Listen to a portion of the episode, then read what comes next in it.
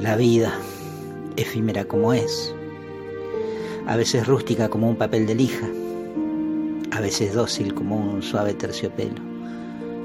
Vida, al fin, que vivimos casi sin querer, sin necesidad de pedir permiso.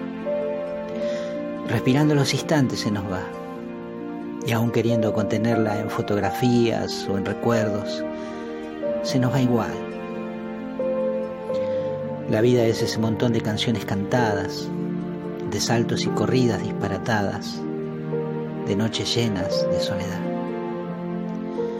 Y también de manos que se acarician, ojos que se siguen, voces que se reconocen entre tantas otras voces. La vida es para algunos como un laberinto a veces, o un callejón sin salida para otros, o como un pentagrama lleno de notas musicales que encajan solo con ciertas armonías. La vida late en el pecho y duele en el alma, pero su movimiento está en el espíritu.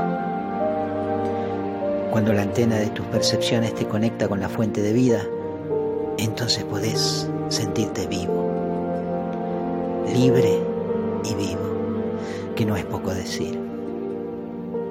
Si vieras cómo el mundo te amarra la vida, cómo te empuja a perderla en imágenes falsas, en búsqueda de fortunas que no son tales, porque, en definitiva, ¿qué hay más valioso que tu propia vida?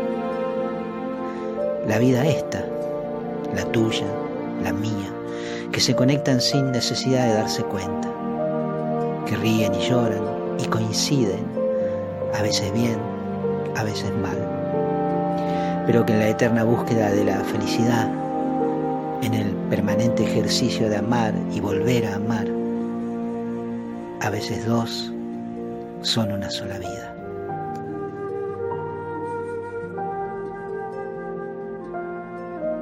Viví entonces.